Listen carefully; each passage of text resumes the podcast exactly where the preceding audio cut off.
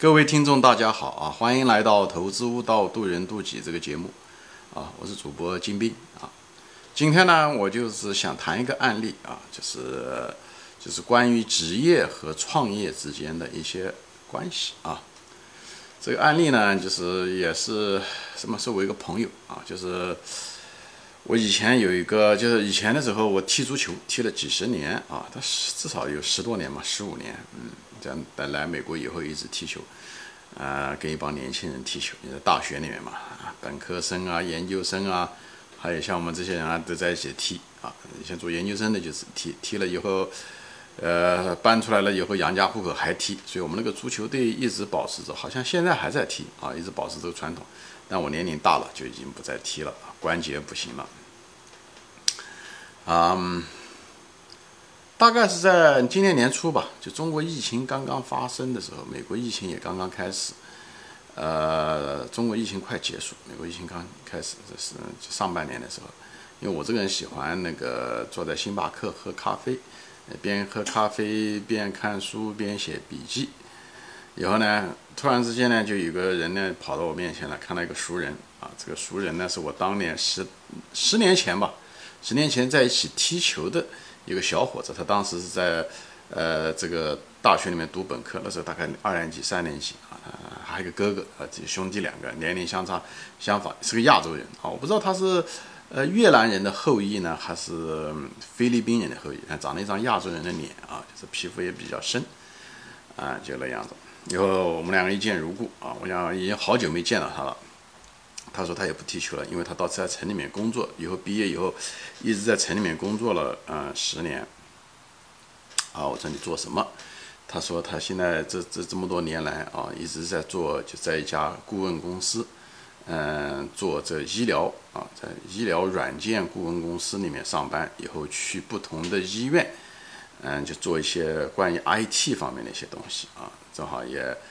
嗯，聊到了啊，因为我曾经呃也在一家医疗软件公司工作过几年啊，所以我们两个也突然之间 又有了新的话题，除了踢球之外，又有了新的话题。他大概的时候大概是三十岁左右啊，应该三十岁左右，因为我遇到他的时候大概在二十岁，那么又十年过去了，三十岁左右。嗯，小伙子看上去呃好像人生很迷茫，所以他跟我两个聊天，嗯，他就不知道他的这个职业啊发展的方向，他本人呢。呃，好像遇到了这个瓶颈啊，以后他又想创业啊，我就问了他，我想你想做什么？他说，嗯，我想做这个，他想做这个化妆品啊。我想你为什么做化妆品呢？他说他一个女朋友，所以他到现在还没有结婚。他说他一个女朋，现在谈的这个女朋友呢，对化妆品感兴趣，所以他们两个准备在一起去做化妆品啊，创业做化妆品啊。我想啊，我想，嗯，以后我想你为什么工作就是。不想做了呢？我想难道是公司不景气吗？他讲不是，不是，他讲恰恰相反。他讲我们这个公司呢，就是太忙啊，就是又但是呢又没有什么技术啊，就呃给各种各样的医院呢就提供这个呃服务，就是 IT 服务，就是给他像一个合同工一样的给他。呃，美国像这种外包工啊，一个一个合同公司以后雇了一帮人，以后把这些外包给他们的顾客，就是这些大小的医疗机构。啊，我讲啊。我讲，那你为什么不想做呢？他就说：“哎呀，这个顾客的问题一大堆啊，就是，呃，数据呃老是出问题啊，不准确。以后各个医医院、各个诊所的这个数据又很分散，以后软件之间又不相容，又老旧啊。以后呢，每个软件呢，它又互相要不断的要升级，所以一大堆事情。问题是顾客呢也不懂这个 IT，也不懂软件。”所以呢，跟他讲什么，他们也听不懂，哎，他们只想把解问题解决了，所以呢，他也不懂怎么样的，呃，跟他们说这些技术上的东西也不懂啊，所以，嗯，但是他们就想把问题解决，因为也很急，啊，医院这个是个大事情，软件部工作的话，医院会受到很大的影响。以后他本人的那个工作的这个合同公司呢，老板呢都老了，都快退休了啊，所以，呃，管理也比较差，因为公司规模也比较小啊。就是规模小，有管理差，但是收入还不错啊。医院一直给他们收入，但是呢，顾客就老是在抱怨各种各样的问题啊。这个给顾客，他们的顾客一般都是长期的顾客，都是有十年以上的顾客啊。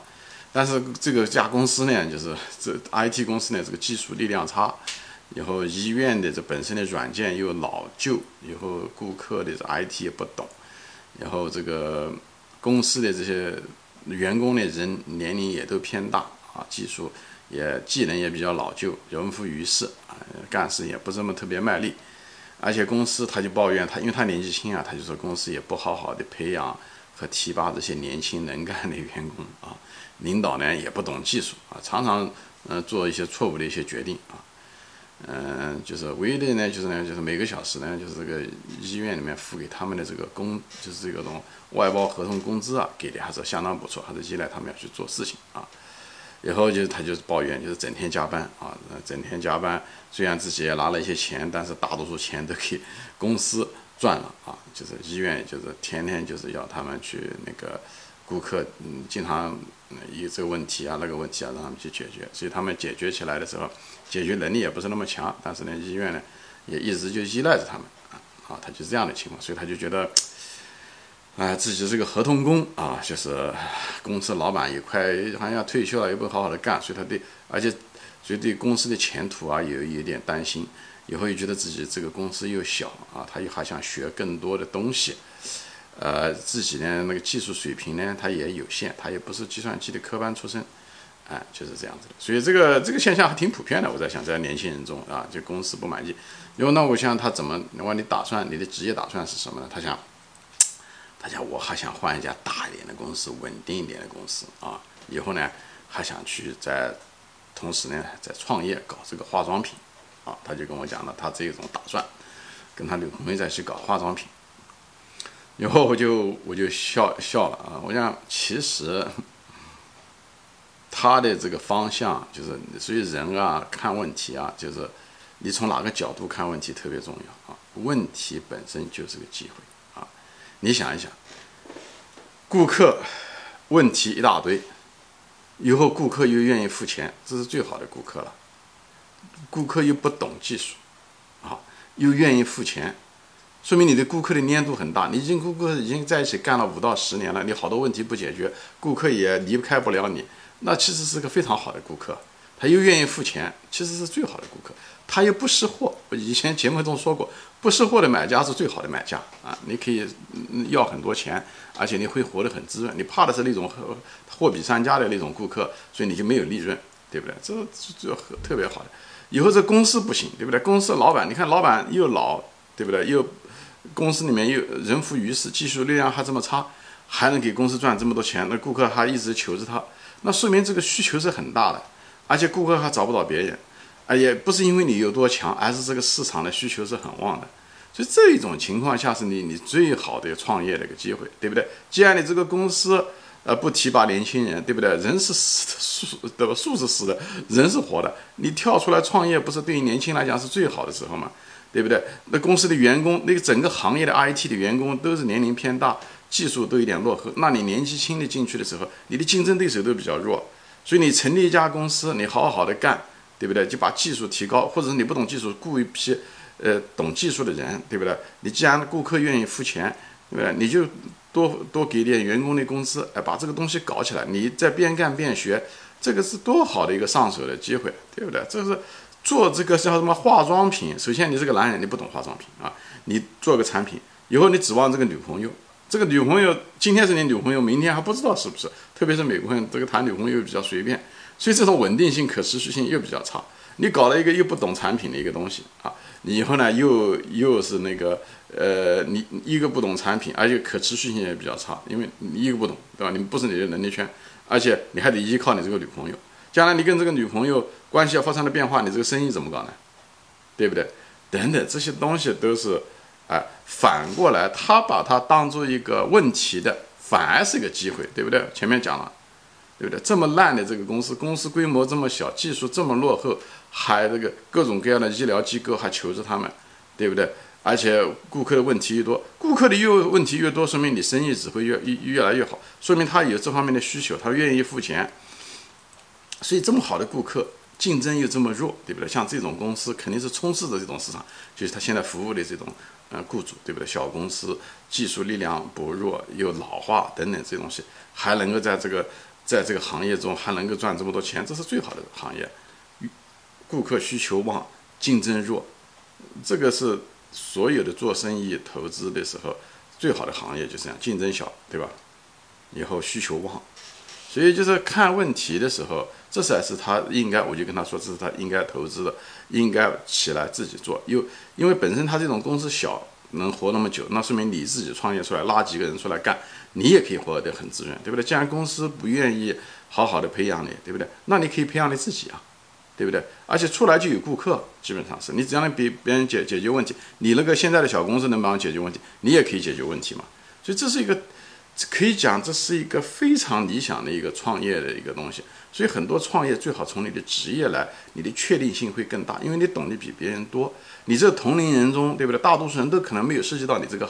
不懂你这个行业的知识，因为他毕竟在这个行业中干了十年，他怎么不懂？他也比别人懂很多。一般的同龄人他没有这个机会嘛，因为这个这个整个行业这个 IT 这个行业普遍年龄老化，虽然年龄的话那帮家伙退休了，但是这个顾客这个医院还在啊，这个需求只会越来越旺盛啊，需求旺盛，竞争哎越来越弱，那这是非常好的一个机会。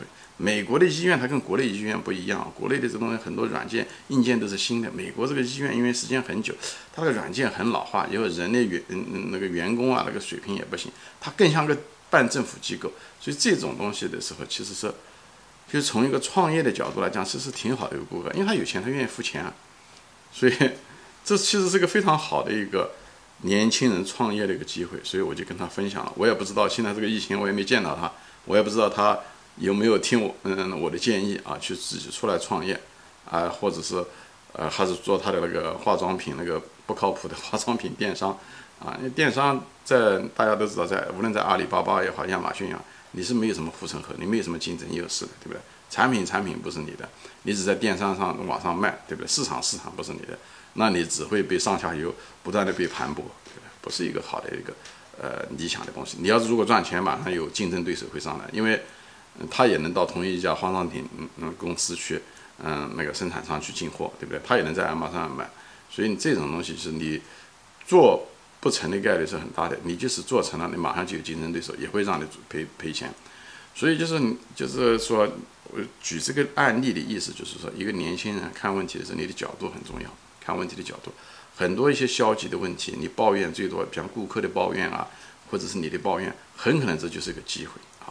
而你看到的那个所谓的机会，哎，就是做化妆品也好，或者是什么，你感兴趣，很可能别的年轻人也感兴趣，反而竞争会更厉害。你又没有那种对上游的控制力，你又没有对下游的这种控制力，你基本上做生意是失败的概率是很大的。所以大家在创业的时候，最好是你懂你那个行业，毕竟你有十年的积累，这样的话你有你的竞争优势，你成功的概率就比别人大。你如果突然之间跳到一个你未知的行业，或者是你没有能力圈，像像这个小伙子搞化妆品，那么一下子增加了很多的不确定性，本身创业失败的概率就很大，以后你又人为的又增加了那个嗯失败的概率，所以这样的话你很可能就是花了很多时间和金钱，最后都亏了，好吧？行，今天就说到这里，我就分享到这里，给大家开阔开阔思路，用这些案例啊。嗯，以后很多人的那种认知上的误区，无论是职业和创业啊。好，今天就说到这里啊，谢谢大家收看，我们下次再见，欢迎转发。